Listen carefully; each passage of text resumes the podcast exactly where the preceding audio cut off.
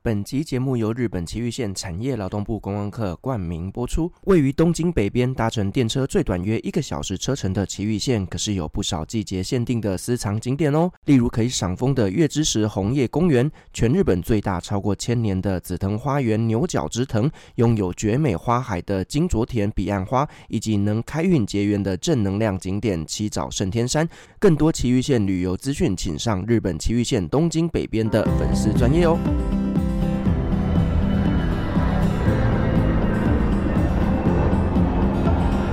各位贵宾好，晚安。搭乘旅行快门班机的旅客，请到三十五号登机口办理登机。Good evening, ladies and gentlemen. Passenger on the flight to Travel Charter, please proceed to gate number thirty-five. Thank you. 各位贵宾，我们即将起飞，请确实扣好系紧您的安全带，谢谢。Ladies and gentlemen, we are ready for takeoff. Please make sure that your seatbelt is fastened. Thank you.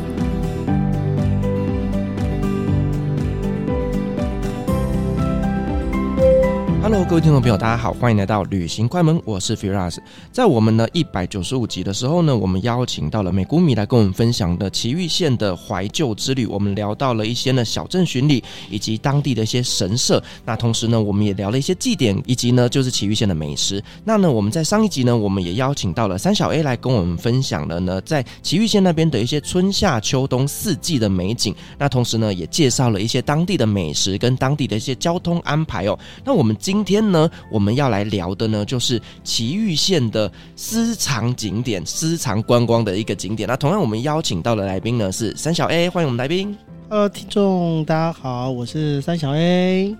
哇，三小 A，你知道吗？上次我们录了那一集春夏秋冬之后啊，有超级多的听众呢私讯我，就是呢，他们问我说，到底在几月的时候可以去那边旅行哦？那我觉得那一集真的是受到大家的欢迎，所以我们今天再来录制一集关于崎玉县那边的一些私藏的路线观光景点。啊、私藏这种东西，我觉得这很可怕欸，怎么说呢？因为私藏这种东西，相对之下，它可能并不是大众。啊，并不是那么的热门。对，第一个它可能人气没有这么高，对那因为毕竟大家喜欢的东西，可能大家的可能拍拍完美照，啊，人气打卡点对人气打卡点拍拍完美照，或者是哎、可能它有比较特殊的呃悠闲。那但但是如果说我们讲私藏，我们也有，我们也可以提供给你们，只是说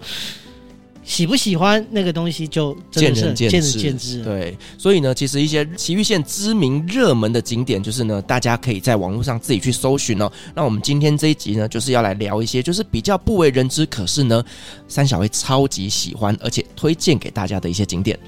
呃，如果说我们再讲几个点的话啦，我们刚刚提到，我们上一集我们提到春夏秋冬嘛，对，那我个人是有一个点，我个人是觉得蛮喜欢的哈，它是在长镜，就我们不是有提到那个长镜的岩碟，嗯，对，那在长镜这个地区，它也有一个地方，它是赏枫红叶相当漂亮的一个地方，哦，就是它不止只有那条河流以外，它也可以赏枫。是它有一个叫做月之石红叶公园。哦，就是呢，很像月亮宝石一样的公园哦。哦，这个部分因为我不是对我这个部分我就不知道它怎么是取名的哈，是但是这部分的话，它确实是当地人，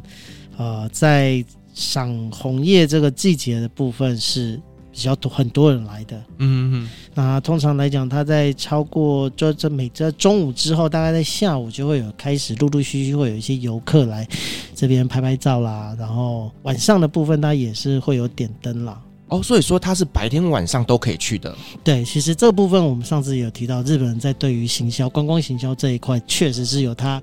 非常过人的部分。嗯它白天让你看到一个景色，晚上再让你看到另外一个景色。哦，可是你看嘛，晚上它如果是一个点灯的活动，那会不会就是说，哎、晚上去参加的时候啊，特别要付门票费或干嘛的？这部分来讲的话，针对它晚上点灯的部分，每年它规定的时间会有点不太一样。可是如果说通以它夜观来讲的话，通常在十一月中到十一月底下午四点到九点这段时间，他们会有收一个两百日币的一个费用在，其实也不多，不多。嗯，就是去看一下这个嗯点灯。嗯嗯，但是它其实其实有点像是真的是我们可能在社区里面的一个公园。然后其实它只是它里面的部分就是枫叶，其实是很漂亮的，因为它夜观的部分，因为毕竟人家也是有做这样子的设施嘛。管理员加班啦，对，就是 我毕竟我有花钱去维护了这些东西，我觉对得对收这个费用真的是，我觉得是可以被接受，而且真的是便宜，非常200块非常合理的价格。对，非常非常合理的价格。那只是说它每年的这个 event 就是所谓的活动的时间可能会有所不一样。那这部分的话，建议在出发之前，我们可以先看一下官网的部分，它怎么样去限定这个时间点。对，就是出发前要做一下功课啦。对，那以我而言的话，我觉得就是如果真的白天都来了，那为什么不晚上顺便也看一下呢？啊，当然啦、一次要看好看满嘛。要看好看满嘛哈。那所以以这部分的话，可能在红叶景点而言，并没有我们所想象中的人那么多。它其实真的就是一个很私藏的一个景点。就像你说的，它就有点像是你家旁边的公园一样，所以其实是对于观光客来讲，真的是比较不会去这些地方。反而你特别去这个公园呢，你是一个人独享整个枫叶美景。我必须讲，其实很多东西它，呃，日本有很多景点，我们在一般网络上搜寻得到的，大家都去的，然后你可能从从早上到晚上，满满的都是观光客，对，怎么拍都是人头。怎么拍都是 人头。可是有的地方可能它真的就是在，诶，可能在你的附近，可能它就是没有那么有名气，但是其实在那个地方你可以得到非常好的旅游品质，跟享受到很棒的旅游的一个风光、一个景点、一没个错风景。对，尤其是你看、啊，没有观光客，就代表着这里是一片祥和的一个氛围，就不会有这种喧嚣感。反而你在那边呢，享受的美景，你的心情呢能够自然的沉淀，反而你会得到一个更棒的旅游体验。是，而且它在交通的部分来讲，我觉得很多人都会说，啊，那交通会不会不方便？对，那以它而言的话，因为它是在致富长径那一带嘛，那一带的部分，如果说你是搭致富铁道的话，它从上长径站徒步大概五分钟。哦，那很近哎、对，那即使你从长径站的话，呃，徒步大概在十五分钟，其实都算可以被接受的范围内。对，而且其实日本呢，散步的感觉是非常舒服的，对你就那种慢慢的散策走过去那。尤其是你秋天来讲的话，那个温度是，我觉得或许它晚上是带有凉意的，但是应该是舒服的。对，反正呢，去日本旅行的时候，尤其是在这种季节交替的时候，就是带个外套。对，晚上会冷的时候，其实穿上去，反而你在一边散步一边享受这凉凉的风，是非常的舒服的。对，我觉得这个东西是可以被推荐的。嗯，OK。那刚刚我们讲的这个是赏枫叶的行程哦，那是接下来呢，有什么推荐的景点呢？呃，如果说在接下来我们有什么好推荐给大家的，我想可能是大概在春天。记得我们刚刚已经讲到秋天了嘛？对。那我们接下来讲一个春天的好了。春天樱花吗？当然不是，因为樱花我们刚刚我们在上我们在上一集集聊过已经有聊过了。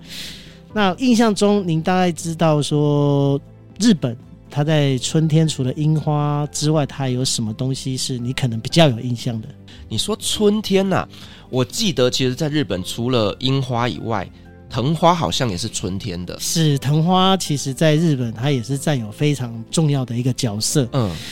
藤花，我想我们就可以联想到一个，诶，鬼灭之 刃》哦，对那个 鬼灭之刃我那个知那道个那个主人那边，你看那藤花林，对不对？对，对，那是非常漂亮的。那在藤花的部分，其实它的时间点大概在四月下旬跟五月上旬。通常来讲，大家提到紫藤花，可能会提到说，诶，立木县有一个叫做足立紫藤花园。嗯，但是其实，在崎玉县的春日部市，也有一个叫做牛岛之藤，这个地方其实也非常的漂亮，哦，牛岛之藤听起来就非常的威猛的感觉。对，非常威猛，当然威猛，因为我们一般听到这个竹立紫藤花园，它的花龄可能大概在三百年、四百年左右。牛岛之藤这边是超过一千两百年，天哪，这么久啊！是它超过一千两百年，所以也被指定为日本的国家特别天然纪念物。哇这是一定的，毕竟它这么老。 有没有提？有没有觉得这个天然纪念物很耳熟？对我们好像上一集也有聊到，是我们上一集提到这个长颈岩蝶，没错，对，它也是属于天然纪念物。那牛岛之藤，它也是日本现在目前最古老的藤树。哦，就在我们这个春日部，对，就在这个春日部市里，你知道它最主要它的藤棚啊，一千两百年，你可以了解到它藤棚大概有多大吗？哇，哇，那我没有办法想象啊，但应该是一只手没有办法抱起来吧？如果说以它整个范围来讲，就是包含它整个藤花整个覆盖的范围，大概在将近快七百平方公尺。哇塞，很大哎、对它所展开出来的整个藤棚大概在六七百平方公尺左右。那以它花穗最长来讲，最长从因为它们是由上往下这样吊着，对，它最长大概在两公尺长。哇，比我还高哎、对，就是其实你要让它能长到这么大不然后容易。真的很不容易。不过说，因为这棵紫藤它本身是私有物，然后它是有人在管理的，哦，就是私人财产就对了。啊对，它是属于私人财产。然后它在紫藤花开放这一段时间，呃，它是属于需要收费的。但是我觉得这个部分可以被接受了。嗯，这是一定的啊、毕竟是人家的一个私人财产，你想去看，当然还是要付一些管理费啦。对，那这个管理费这个东西，我想应该也没有什么好好争论的。那对但是这个东西，毕竟这个人家有这个东西，那在收费的部分，其实我觉得也是可以被接受。那在这里讲一个他的一个传说，传说他是一个呃非常著名的一个和尚弘法大师，他去种植的一个树，哦，我知道，弘法大师在日本的地位非常非常的崇高。非常非常崇高，大概不是一就是二了吧？对，呃，之前我们节目也做过，就是那个在日本的四国辩路啊，其实就聊了很多关于弘法大师的一些故事。，是，那你看啊，一棵可以从平安时代初期一直到现在，可以让它生存了大概一千两百年，在当地生存了一千两百年，你知道它需要花费多少人力、多少物力，让它可以生存到现在。而且他是弘法大师亲自种植，表示搞不好他有一些法力加持。呃法力加 持。它这个庭园，它当初原本就是真言宗的一个旧址啊，一个建筑物的旧址在，所以其实我觉得这个说法是可信度真的是蛮高的。或许它真的就是弘法大师当初所种植下来的东西。对，弘法大师保护的一片紫藤花园。是，那所以这部分，哎，我们今天除了这个东西，我们还可以看什么？就是，哎，除了樱花之外，我们大概就是可以来看这个牛桃之藤。那那藤花，我觉得个人也是不错的。是，那它这个开放的时间大概是多久啊？它开放的时间大概从四月底到五月初，大概是两周到三周左右的时间，其实很短，真的很短呢、欸真的很短。所以就是大家要去之前，就一定要先确认一下到底它有没有开放。那如果有开放的话，就要马上去参观。对，而且这个部分我它也是确实也是蛮吃人品的、啊哦，是啦，什么东西都要对，吃都一下吃人品品。的然后，但是还有另外一个东西，就是它的时间点为什么还要再提到人品的原因，是因为呃，它刚好卡到日本廉价，哦，对，他们有一个五月黄黄金金周。周然后就刚好在四月底五月初那个时候，所以那个时候可能就是观光客最多的时候。对，我想其实以刚刚我们讲的这一个牛岛之藤，它本身又有弘法大师的一个加持，其实它在日本的知名度应该也不低啦。 就是真的是不低啊，嘿嘿嘿，所以要去真的也要靠一点运气了。的确是这样子。但是其实以它交通来讲的话，他们这部分你看，因为这一棵藤树非常有名，所以迪迪他们的车站，它也叫做藤的牛岛站。哦，所以因为这个藤，所以我们的车站就叫这个名字啦。对，因为这棵藤是骄傲啊，真的，真的是他们当地人当地人的一个骄傲了。骄傲啊，那取名叫藤的牛岛站，为什么不叫牛岛就好？叫藤的牛岛站。 所以我们就是搭乘这个东武线到了这个藤之牛岛站，然后走路就可以到吗？呃，您刚刚提到说这部分，诶，如果说交通方不方便，那如果说你是要来这个地方的话，你只要搭东武铁道的野田线就可以到这个藤之牛岛站。那下车之后，徒步就可以到达的范围，哦，就是一样，像我们刚前面讲的，散个步就可以到的地对，方这。大概就是散个步就可以到的地方。嗯，我觉得这个景点真的是蛮不错的，我也把它笔记下来。像我这种爱拍照的人，我真心觉得我我很喜欢拍藤花。我也曾经在日本，我为了要追一个藤花，我可我追了大概连续追三年，真的是很有意义耶，而且重点是同一棵哎哦，就是同一片藤花。就是每年都去看它，对，哇那就是你在日本的好朋友哎。没有没有没有，有的时候刚刚我不是提了嘛，吃人品。哦，万一今天天气不好的时候，我这一次不可能来第二次，对所以我就是明年再来。啊，那你有追到吗？有都追完了，哦，三年都有追到。呃，应该说第一年去阴天还好，然后第二年有雨，然后第三年天气就很好。所以你看嘛，就是呢，你花了三年才拍到最完美的照片，所以大家呢，真的就是要看一下人品啊啦。如果你人品好，一次就可以看得到；但如果人品没那好，没关系，我们每年都可以去。等等，这样说有点不太对。这个我必须要，身为一个情男，你知道吗？日本有树冰，那山形树冰、藏王树冰，对不起，我去了八次，一次都没看到。而我所谓没看到，不是说没有看到树冰，而是没有看到蓝天白云的那一种非常壮观的一个景色。哦因为通常来讲，大家提到树冰，可能就是蓝天白云，然后呃，山坡上面有一颗一颗的这个这树个冰像是野兽一样，就是像这个冰兽一样在对 Ice 上面。 Monster。对对，我八次没有看到，我跟你说，搞不好网络上看到那些都是修图的，没有他那个想看到他的几率大概只有百分之二十，这么低啊！是两成而已，所以我大概要跟国父 一样吧。继续加油，是， 好，那所以其实我们刚刚所提到的部分，这个藤花，我个人觉得它非常有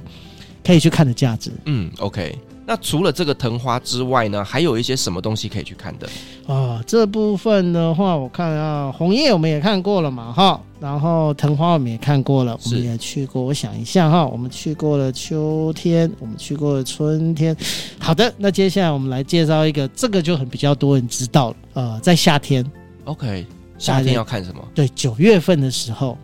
我们要看一个叫做彼岸花，彼岸花，是怎么听起来有一点就是黑暗系的感觉？啊、它确实是比较走黑暗系的，啊，没有也不能讲黑暗系，它是因为彼岸花的花语本来就是比较偏悲伤一点。对，那传说中它就是在这个阴间的时候，黄泉之路。对，在黄泉之路，然后要过这个三途河奈何桥的时候，才可以看到这样子的花就是呢，在黄泉之路上，整片开满的花是就叫做这个彼岸花。是，哇，那真的是一个很悲伤的故事哎。而且重点是它的花色是大红色，哦，鲜红色那是种。鲜红，像血一样的鲜红色。哦，是就是因为这样子，所以它才会被命名为叫做彼岸花嘛。嗯，这个部分我不太那么清楚，但是它确实是非常美的。嗯，那在日本其实有好几个地方都可以看到数量蛮多的彼岸花，但是全日本应该只有曼珠沙华之里这边是最多的，它有多少？五百万朵，五百万呐、是 五百万朵。那真的是满山遍野的对，啊它它彼岸非花常哎非常满山遍野，真的就是你大概从九月中开始一直到九月底，都可以看到这样子的景色。整片鲜红色，哇，天哪，这个真是超级吸引人的。它是非常吸引人的点。我觉得这个东西，呃，我个人是非常喜欢的。那如果说我们从东京池袋，因为这个东西天气好不好其实也蛮重要的。当然，那我们今天如果在东京，诶，看了一下今天天气预报还不错。然后可能我们大概就可以决定出发，我们就从东京池袋搭这个西武池袋线，我们搭六十分钟，我们就可以到这个埼玉县有个日高市。日高市的部分，它这叫做景卓田公园，这里就是我们刚刚所提到的五百万株彼岸花的地方，哦，所以其实也是非常非常方便的。也是非常方便的。那就大概可以让你在那边拍很多很多的照片。嗯，而且既然你刚刚有提到说这个地方是非常非常知名的一些景点哦，但所以说除了赏花以外，当地应该有很多的周边商品吧？呃，当地的话，我们刚刚除了您刚刚提到，诶，有没有什么特殊的东西？有啊，因为我们我们是从这个高丽车站下车嘛，然后他们这边著名的特产就叫做高丽锅。高丽锅高丽锅 怎么听起来有点像韩国的？对听起来很像韩国，对不对？没有，它地名就是高丽， 对，然后所以它就是高丽锅。那这个锅有什么特色？哦、他们当地有著名的一个猪的种类叫做三元猪啊，哦三元豚、三元猪，啊，三元猪跟这个猪肉啊，跟乌龙面，然后里面就是用什么萝卜啦、蒟蒻啦、牛蒡啦、人参啦，就帮你煮成一个算是主食类的东西，让你可以去吃。加了人参，我更肯定它是韩国的。 没有啦，这个就是因为他们当地这个地名就叫高丽，所以当地特产就是有高丽锅。是，对，所以大家呢去看这个彼岸花之后，如果肚子饿，其实可以来吃看看这一个非常美味的高丽嗯锅。啊，那但是来这边有一些东西，我个人觉得也做的还不错。他如果说你在上官网在看这个资料的时候，他会告诉你，哎、我们今天这个因为五百万株嘛，它总不可能就让你看一整片而已，它可能会分好几个区。啊，是那你今天在官网上面的时候，它可能就会显示出，哎，哪一区现在目前的花况比较好，然后哪一些是比较推荐可以去的地方。那我觉得很多人都跟我一样，我们今天在设计一个行程的时候，类似像这种可能会碰到很多观光客的景点，我们通常都会挑所谓的平日来。对，强烈推荐，比较一没定有要人平日。对，只是比较没人 哦，不是没人哦，所以还 是很多人还，是很多人，因为这个东西它的确是奇遇县一个非常具有代表性的景点，嗯，所以相对之下人会非常的多。所以呢，就是大概在夏天九月底到十月初就可以安排这个景点进去。也是大概在两周左右的时间，它就结束了，啊我觉得日本真的花季都非常短呢，真的都非常短啊。然后你就觉得啊，我给你一波垮掉，那就明年再来。是。那我要去参观这个景点，它的费用是多少？以他这边来讲的话，他的参观景点的费用大概在三百块日币左右，对啊，就是一个收你一个管理费、清洁费的概念。嗯，大家就是在这时间点，官网上面看一下，就是诶，这个时间点 OK 可以去看的话，真的不要错过这个景点，对啊，那三百块真的很台便宜，台币不到一百块， 在日本可能一杯珍珠奶茶都买不到吧，哦，买不到，买不到。 所以就是这个景点非常推荐给大家。因为我个人其实在日本曾经找过好几个彼岸花，因为彼岸花在台湾来讲并没有那么的风行。对，因为大家的观念会觉得说，哎，我今天可能就看樱花，可能会去看红叶，但是除了这两种，还有一个是紫阳花，就是所谓绣球花。啊，就是一颗圆圆的那一种，对，大家其实印象来讲，可能就会以这三种花为重点。但是其实，在日本还有其他的花是可以被看到的，比如说像是向日葵，然后还有就是我们今天提到的彼岸花，对，在台湾人心中，它的知名度相较来讲没有那么的高，没有那么可的是高真。的很值得推荐。我个人觉得很值得推荐，而且我之前曾经有去过一个地方，我觉得这就是个人的想法啦。人家问我说：“啊，你去日本你看什么向日葵？”我说：“你曾几何时有机会可以看到一大片几十万朵向日葵在你面前？真的，台湾应该也看不到这样的景色哎、台湾有个几千棵，对啊，一万，你我觉得你就会觉得说，哇，这一片已经是非常漂亮的点了。但是如果你可以一口气看到二三十万株向日葵，你不觉得那是一个非常壮观的景色吗？真的，我觉得我现在没有办法想象，就是二三十万颗向日葵在我面前展开对，到时候我如果看到的话，一定会内心感到澎湃。 对，我觉得那是一个非常澎湃的那个，而且你看它多到可以拿来做迷宫，做迷宫也太厉害了，对，它真的就拿来做迷宫。小朋友一定会超喜欢。我觉得小朋友一定会超爱啦。如果说，哎、爸爸妈妈有带小朋友去的话，哎、其实我们除了樱花、除了红叶之外，像彼岸花也是很拍照也是很棒的哦。嗯，所以说夏天大家可以安排这个景点哦。那我们这一次想介绍一个跟季节就没有什么太大关系，它是一年四季都可以去的，哦，就不是跟花季有关的东西啊对，了。它跟季节就没有那么大的关系。但是这个部分可能就要看你本身对于宗教啊，或者是、呃信仰的东西信仰的东西会不会比较有兴趣？还有嗯另外一个就是，它比较像是什么？呃，你有听过东照宫吗？我知道东照宫，就日本的，它的关东地区有个东照宫，对，它的地位大概就可以跟东照宫比拟了，但是它的知名度没有这么高而已。跟东照宫比起来，那真的是有点像是日本的第一神社的概念了耶。呃，它的名字叫做七早圣天山。 OK，对，七早圣天山这个部分确实就是并没有这么多人会去注意到，但是它里面的部分会被人家提到说，诶，它跟日光东照宫它可以并名去提，所以他们就说这是奇遇的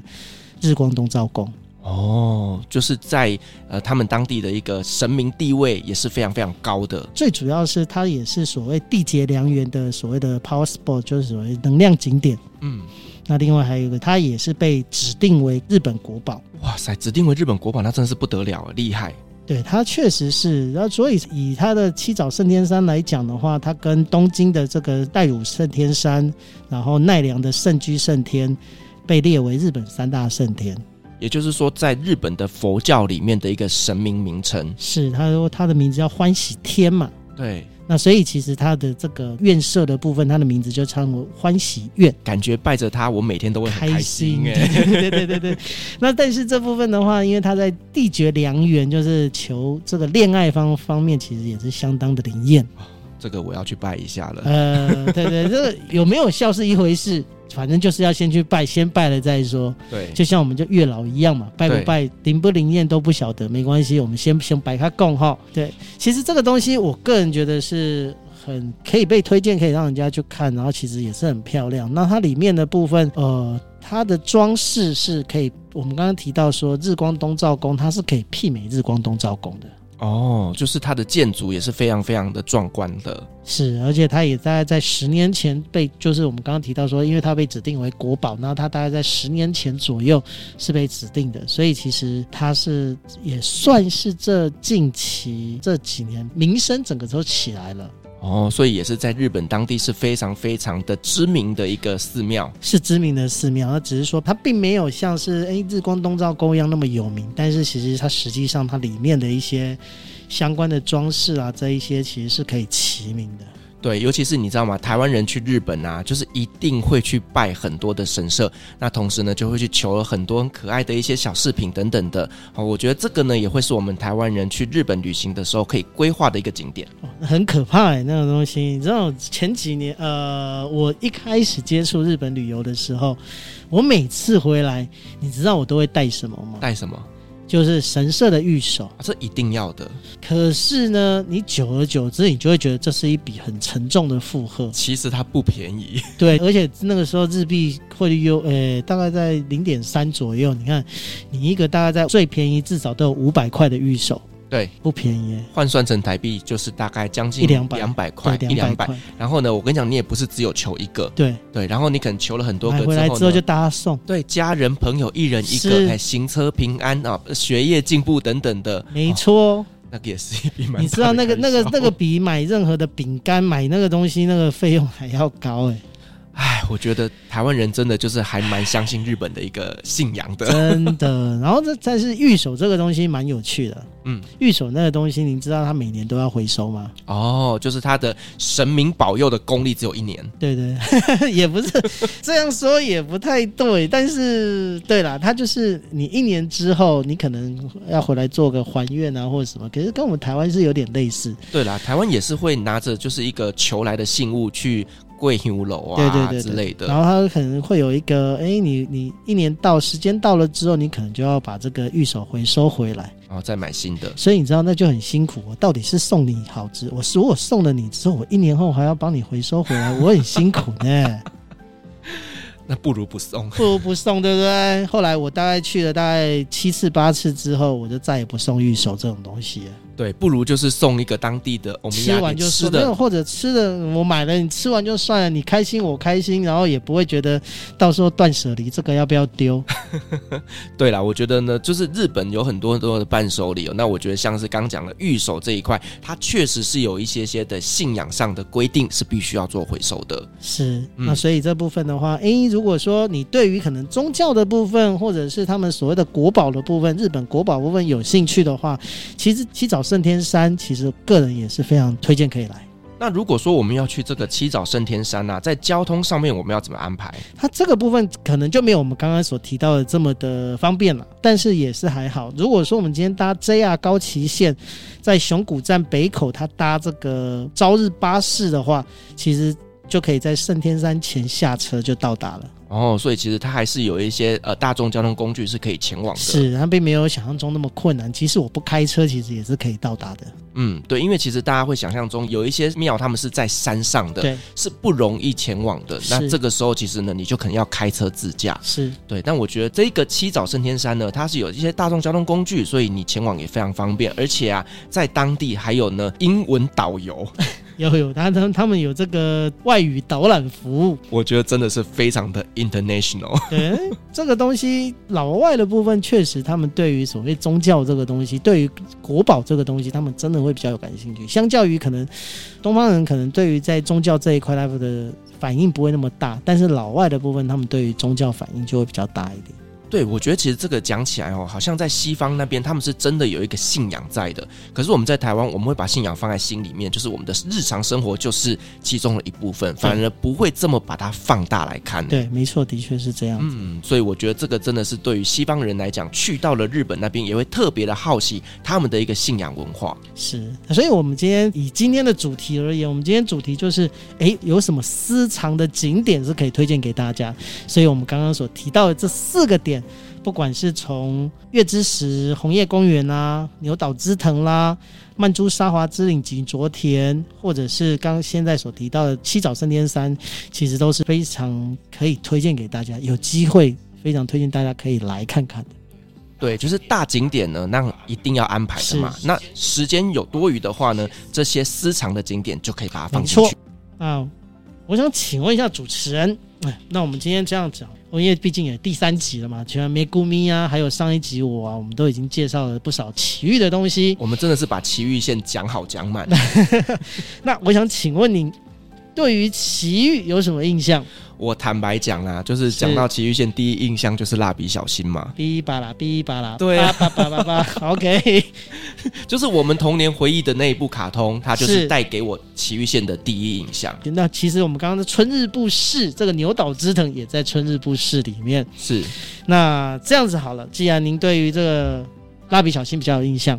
那我这边来跟您推荐一下。如果说您有机会到崎玉县春日部市的话，如果你有机会到崎玉县，我建议您可以到春日部市车站来一趟。哦，那边是有什么特别的景点吗？特别景点倒是没有，但是可以让你有一个特别的体验在。哦，surprise，对，一个 surprise。然后比如说，我今天搭了电车，春日部市下车，那是不是车子要关门了？对，日本它通常在电车要关门的时候，它除了哔哔哔哔哔哔哔之外，它还会有符合当地的音乐。哦，特殊音乐，是，哦，那它放什么音乐呢？当然就是哔吧啦哔吧啦， 真的叭假叭叭叭叭。太可爱了吧！对，它其实它它在它有几个乐台，它其实我们以蜡笔小新给有好几段的音乐，但是在这个乐台上面的乐台音乐，其实你都听得到。嗯，只是说他把它切成了好几个乐台，他每个乐台没有重复的音乐在。哦，所以我要把整首歌收集完之后，我要跑完所有的乐台。对，你就应该是讲说它大概有八个乐台，那你可能在收集的部分，你可能就是，如果你真的想都听一遍的话啦，就大概要绕一下。可是如果说有机会的话，我觉得听听那个音乐也不错啦。比如说我们去东京三手线啊，高田马场，它就是这个原子小金刚。哦，对，然后其实我们到了每个车站，每个特殊车站，它的音乐会有比较特别的东西。日本人真的在这一块真的会很呢，用心呢、真的很会呢。，对啊，你知道，就是蜡笔小新迷呀、只要听到这个音乐，一定会超级感动的。对啊，我觉得说会不会忍不住开始学蜡笔小新，开始摇屁股， 小贝，小贝，熊不熊不，这真的是，我觉得这是一个对大概八年级生应该是童年吧，七零吧， 我不七是。零有那 么吗？好啦，就是嗯我们这个年代的童年回哎、忆，那是你那个年代，啊我们差不多吧。哎这我就不知道了。好啦，所以我觉得这个蜡笔小新的这个车站，就是春日部站呢，大家如果有时间的话，也可以去那边搜集一下蜡笔小新的音乐。是，然后我们接下来的部分，我想一下哈，我们刚刚前面几个都是所谓私藏，对，那接下来也有几个私藏。更私藏了。呃，是没有到更私藏，但是可能就是这几年比较人气稍微有在往上攀升的地方。哦，就是这几年可能日本花更多的一个资源在宣传这些景因点。为毕竟疫情期间，对台呃外国游客都没办法进去，嗯那有可能这些景点是在这两年之内开的，或者是才刚开没多久就碰到疫情的，哦，那相对之下，对于台湾人来讲是比较不知道对的。它的宣传力度并没有像那么大的。哦，没有像 OK 我们刚刚看到有几个，哎、我们之前介绍什么穿越啦那些东西，没有这么观光资源没有那么丰富。可是我个人也觉得一定要去看看的，哦所以是三小 A 独家推荐的景点呃、。是没有到独家，但是我个人很推荐。好，那对你推荐哪些景点呢？嗯，我个人很喜欢看这个日本的特色片，不是特色哦，特别色的片 不是是特殊摄影片。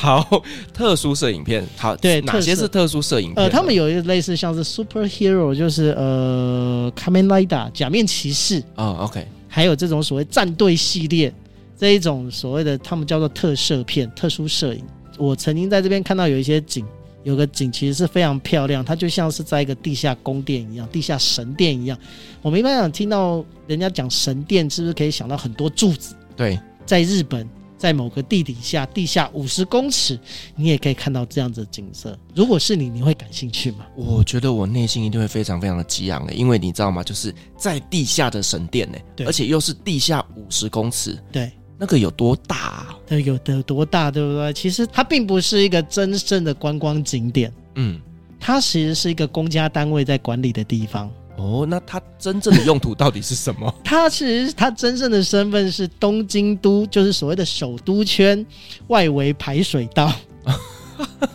把排水道盖了之后，对，它漂亮叫到做底是首干嘛都啦？圈外郭放水 路。你知道这听起来地下神殿很威，对然后听到放水道好像有点 low，但是它并没有想象中那么 low，它确实是一个非常棒而且且热门的地方。嗯，那有多热门？它其实它就在我们刚刚说的那个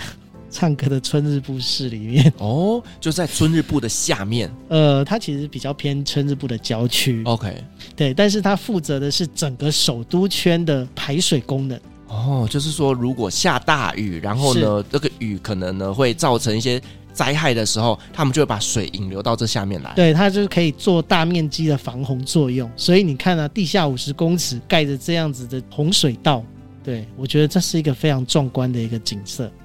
那其实这部分来讲的话，我们来介绍一下它好了。它的全名叫做首都圈外国防呃放水路，那其实它就是在我们刚刚所提到崎玉县的春日部市。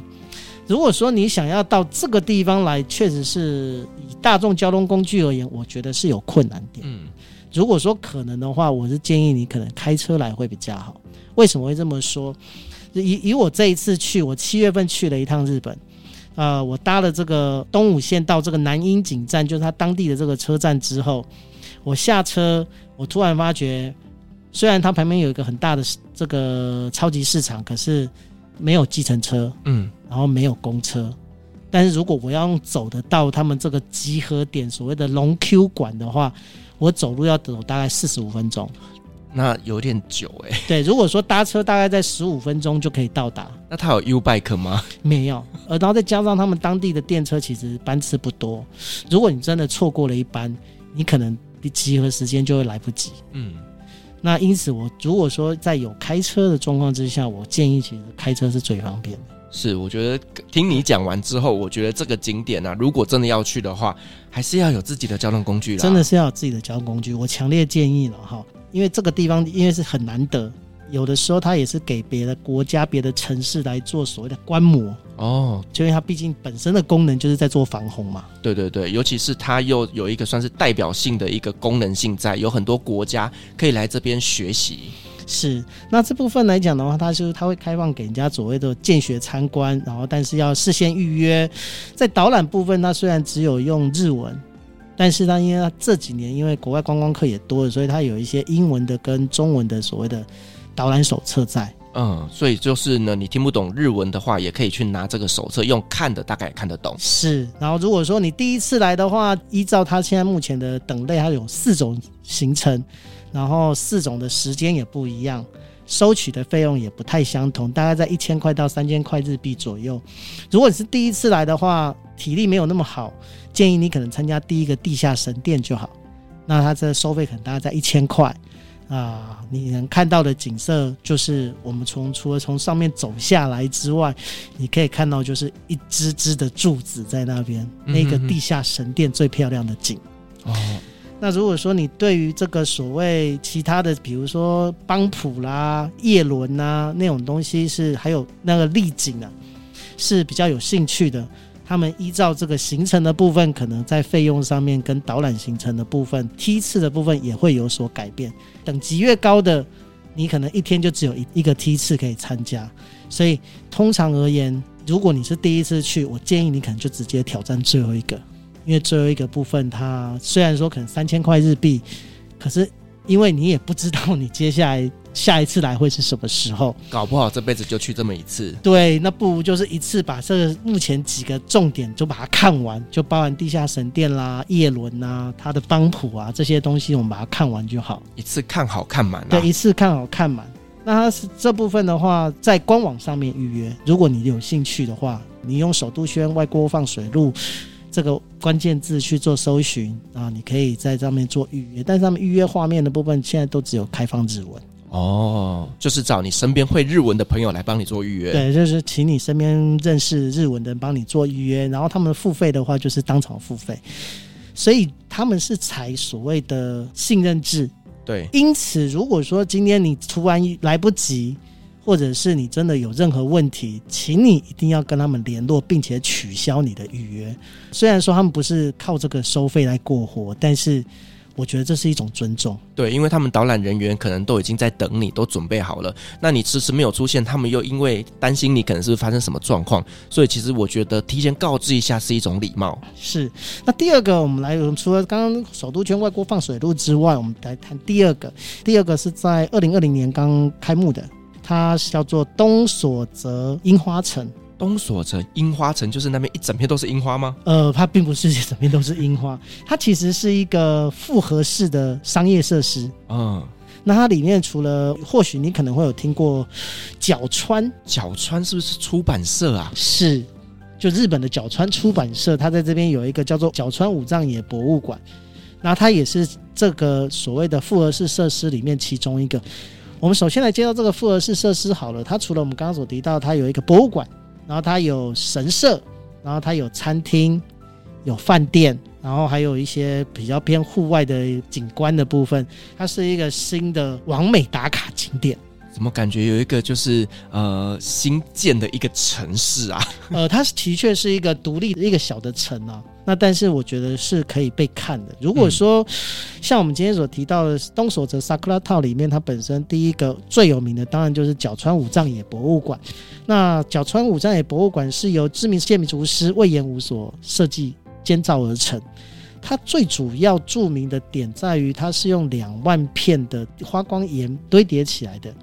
所以其实它的外观看起来相当的漂亮。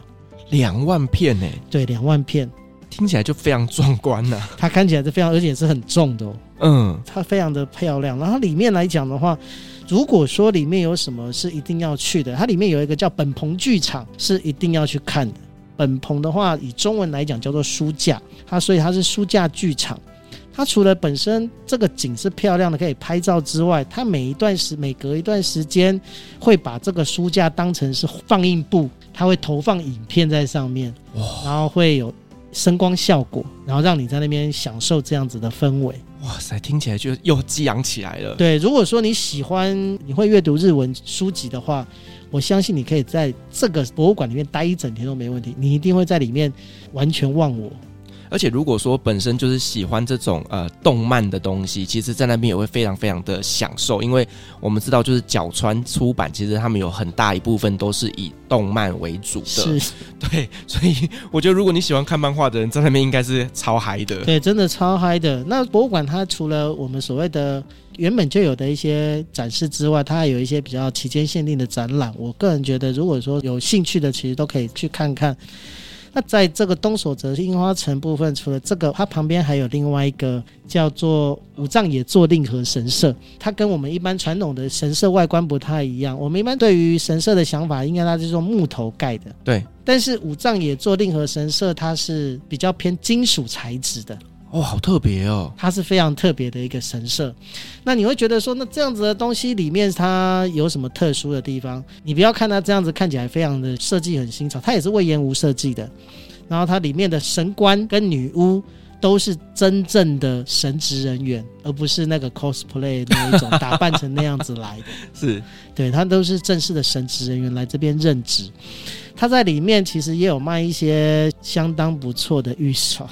又是御手，又是御手，但它有个御手叫做地结手，缔结是要缔结谁呢？呃，跟感情一点关系都没有。哦，对，在日本来讲，“地结”这两个字就是 d a y l i g h t 就是最后期限。最后期限，它就是保佑你不要脱稿的 预手。我以为是祈求事业，你知道业务开发都需要去缔结没有没有没有，它它的缔结就是 d a y l i g h t 因为角川嘛，对出版社嘛， 被催稿。对对对，它是日本现在唯一有卖这个保佑不要脱稿的预手。这个我很需要。重点来了，重点是我本来应该要买一个的，嗯，结果我走的时候忘记买了，哇，难怪我最近有点脱稿，同样身为自媒体创作者，我非常体会你的感觉。完全可以理解对吧？完全每天被追着跑，对，每天被追着跑。然后这边来讲的话，它有一些饭店，它有动漫饭店，就是里面全部都是动漫的饭店吗？呃，它有一些主题性的房型。嗯，然后另外还有一个就是它也有卡拉 OK，无人式自助卡拉 OK。哦，就是那种投币式的那一种没有吗没？有没有，它真的是有包厢的，然后是要自己办理那个报到，然后结账什么，就是自己弄的。呃 这个我有兴 趣。然后它还有这个食堂，角川有个食堂，然后它食堂的部分，他们里面最著名的就是它的角川食堂咖喱，我觉得整个料非常的丰盛，然后满足度也很高。这个东西我觉得它，因为它就是一个复合式，它就是让你站在这边一整天就不要出去了。对，就是你要在那边体验到的，就是好这个展览的部分啦，或者是说吃饭的东西啦，或者是你看连娱乐的东西，包括像唱歌都可以满足到。，对，然后就是我们刚刚有提到，如果你今天你你会阅读日文，你又喜欢阅读，其实你在里面待一整天，你因为那里面的书都是免费给你翻阅的，嗯，所以你在里面完全可以度过一整天都没问题。我觉得我在那边应该可以待个三天吧。那它交通部分来讲的话，你搭 JR 五藏野线，它到这个东所泽站之后，它徒步大概十分钟就可以到达，哦，那很近啊，很近。而且重点是有一个点可能不说不知道，说了吓一跳。呃，说了吓一跳。如果说你从东所泽车站走到这个东所泽樱花城，它中间它在人行道的地上，它的下水道盖，它有总共有二十八个人孔盖是动漫图案。真的很用心呢。真的很用心。他这个人孔盖还不是人家自己做的，是那个官方的哦，真的是水公司官方的人孔盖，也是在这两年在这个樱花城开幕的时候同时出现的。哇日本人真的很在意这些小细节呢。对，所以其实你看，你这样走过去一趟十四个，回来一趟十四个，你就可以看到那地上有一些下水道人孔盖，比如说你可以看到机动战士、钢弹嘛，你还可以看到福音战士。你可以看到一些你可能之前就已经知道的一些动漫人物，嗯，就可以在上面看得到。就是一边走一边收集这个水沟盖，你完全不会觉得哎、走这趟路很辛苦。对我这一次去，我七月份去的时候，我也去追了一，我就大概真的是去之前大概知道有这个东西，然后我就真的去找了这些人孔盖，嗯，虽然有点辛苦啦，我觉得十分钟，然后去收集这个地下水道的盖子，我对觉得是还蛮不错的还啦。不错的啦，对对对还 OK 啦，就我觉路得上这个有一点东西，事做。对，有点事做，你就觉得哎啊什么到了，对，然后就开心了这样子。嗯哼哼，这部分我觉得是可以去去看看，然后它晚上的部分，呃，有一个，我觉得您可能有听过一个叫 Team Lab，嗯，他我听专过门。在专门在做一些夜间的声光效果对的一个声光秀，声光秀，它在东所泽樱花城，它这里也有，它是属于偏室外的，但是它并没有每天都有。那这部分的话，就是看你自己本身呃行程方面是不是有要安排去看。这有要安排去看的话，可能大概时间上要稍微注意一下，剩下的部分应该都没有什么问题。对，反正就是呢，去之前还是一样，就是先上他们的官方网站上面去查一些相关的资讯，才不会说，哎、原本想去看这个声光秀，结果到了现场发现今天没有，是那是就比较残念了一点。啊，对，所以我很残念呢，没关系，留点遗憾，以后再去。 就是想说说我想去看，我想说抓了一下时间，我大概下午出发，嗯然后到那边大概等他一两点，我想说我是晚上可以看了一下声光秀，就我到了现场才发觉说今天没有，因为他没有每天都有，他对大概一个礼拜大概三天而已，嗯，可惜你知道 所以吗？这个就是三小 A 他自己的残念，提醒大家千万不要踩到同样的雷。 对，千万不要踩到了同样的雷。 对，那其实最后一个，最后一个其实可能就是小朋友很爱的了。嗯，基本上来讲，它是日本第一座以鲁鲁米为主题的主题乐园，哦，鲁鲁米，我跟你讲，不止小朋友爱，很多大人也很爱那。我相信呢，对，因为鲁鲁米其实也是我们那个年代的卡通。呃，你们那个年代的，对所以其实呢，鲁鲁米，我身边有超级多的朋友非常非常喜欢鲁鲁米。对，还是你们那个年代的没有。 好，那其实基本上来讲的话，它也是这几年刚开放的，就疫情前，如果没记错，它开放那个时候我刚好在爬富士山。好像是二零一九年的可能八月吧，对，七八月的时候，我那卢明他说刚好诶开幕了。后来我上一次去在疫情前刚开幕的时候，我觉得我也去了一次，我想说说去参观一下。那在这里来讲的话，它非常适合拍照。它真的是一个非常适合拍照的一个完美景点。它在里面，它园内很忠实的呈现了我们今天在卢鲁米的卡通里面看到的一些场景。真实还原呢、对，真实还原。然后我们在我们想嘛，主题乐园你会想到什么？会想到主角嗯，对，是不是会有一些人物会出现在里面？没错。你在乐园里面，你也看到看到这些人物真实的出现，然后你就可以跟他拍照。你可以跟他拍照。然后他们也有一个舞台，他们会每一天都有安排在这个舞台上面表演给你看。表演完之后，他们除了会下来跟你拍照，然后他们在园内里面也会在那边逛，你看到他们随时都可以跟他们拍照留念。哇，我跟你讲，这个真的是喜欢鲁鲁米的人，真的就是会心花怒放哎、是啊，所以其实它这个东西，呃，我觉得都被央视他本身来讲的话，我觉得影响很多人。嗯，对这个作者本身来讲，他影响相当多人。对，那所以这部分，我在这个乐园里面，我们除了可以看到这个鲁鲁米之外，然后可以去跟他的生活的部分，可以去，嗯，应该说你可以把自己融入在这个鲁鲁米的故事里。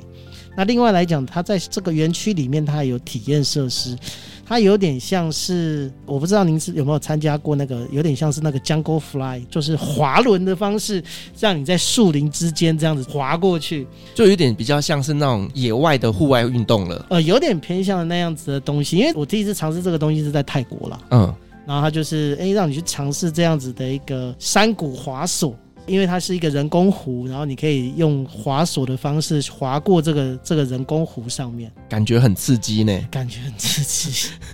我觉得有惧高症的人可能不行。好的，所以他们这部分呢，他们也规定说，哎，只有在某些身高啦，或者是体重啦，你才可以去体验。然后这部分的话，就是有限制的啦，限制比较多，但是这个就是因为安全嘛。没错，安全考量啦，所以呢，太小的小朋友也不适合，或者说你本身身体有一些疾病的话，其实也是不建议的。是，那但是这部分有关于这个。m 米的这个主题乐园呢，它可能在交通方面来讲，可能就会有一些呃，如果说我今天是从东京出发的话，可能就会比较稍微有点没有那么方便。可以理解啦，因为游乐园哦，它地大嘛，所以说通常都会在比较郊区的地方。是，那你搭这个西武铁道池袋线到这个范能站，然后你在那个北口的部分搭乘他们有接驳车是可以到的。对，因为这种呢，主题乐园一定都会有接驳车，那基本上呢，你就直接在它的接驳地点这边等他们，就可以把你送进园区里了。是，那但是他们还有一个就是，呃，如果你从东京车站要出发到这个公园的话，他们也有这个所谓的直达巴士，哦，那很方便呢、而且重点是它车身彩绘就是嘟嘟米。太可爱了。对，然后如果说他在，因为他只有假日才有嘛，然后所以你在你在那个车上就有可爱的卢米插图啊，然后包含他的票券，他票券上面也是也是属于特别的票券，哦，就可能印有鲁鲁米的一些浮水印之类的。是啊，就是车票啦、游乐园啦，它就是一个套票的方式概念给你这个东西。所有的东西都要让你收集呀、当然了，我觉得日本真的是厉害。金价加高。 对啊，可是这个游乐园它的费用会很贵吗？ 呃，以他这边来讲的话，我觉得他的，因为其实他进去就是有一个入园门票嘛，对它入园门票大概在一千五左右，那也还好啦还。哎还好。对，对，然后所以其实除非说你就进去里面，他们也没有太多的限制。其实你在拍照什么，其实他们这部分几乎都是开放式的。嗯嗯嗯它而嗯，且它室外的空间确实比室内，就是室外的空间比较多，所以它也是比较稍微有点在天气方面可能会比较受到影响。嗯，就是必须要天气好的时候去会比较适合一点，因为光线好，其实拍的照片也好看。呃，有阳光拍照就六十分的啦，没错，对，啊，没有阳光怎么拍最高六十分呢？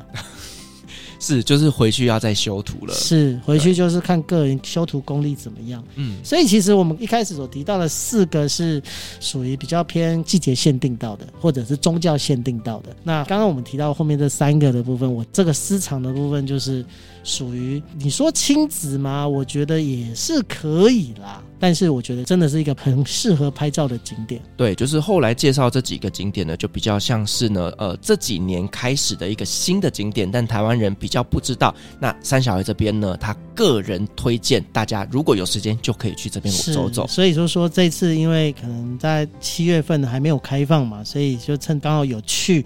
所以我就特别去了一趟角川。就是东所泽樱花城啊，然后还有这个地下神殿，去帮大家先探探路。哇，我觉得今天真的非常非常感谢三小薇又再一次跟我们分享了这么多关于奇玉县的一些私藏景点啊呐、因为我觉得奇玉县对于很多人来讲，它可能不是你去日本旅游的首选的地方，但是它那边有非常非常多的观光资源是等待我们去开发的。所以，我们呢这陆陆续续做了三集奇玉县的一个节目内容呢，希望让大家能够更加认识这个城市，让大家以后呢去日本的时候，也可以把这个城市列入你的旅游计划当中。好，那我们今天真的非常开心，就是邀请到了三小 A 跟我们在分享了他个人规划的一些私藏景点、私藏路线哦，那也包含了一些像是目前台湾人比较不知道，但是是非常非常推荐大家去的一些人气观光景点，希望对于大家以后去崎玉县旅游的时候有一些参考的建议。好，再一次感谢三小 A，同时感谢所有听众今天的陪伴。如果您喜欢我们的节目的话呢，别忘记给我们五星好评加分享哦。另外呢，我们在 FB 设有旅行快门候机室的社团，针对今天这期节目，你有任何想要分享的，都可以在上面留言，所有的留言都是我亲自回复哦。旅行快门，我们下期再见，拜拜。拜拜。各位贵宾，我们的班机已经抵达，感谢您今天的搭乘。旅行快门每周三、周五与您在空中相会，祝您有个美好的夜晚，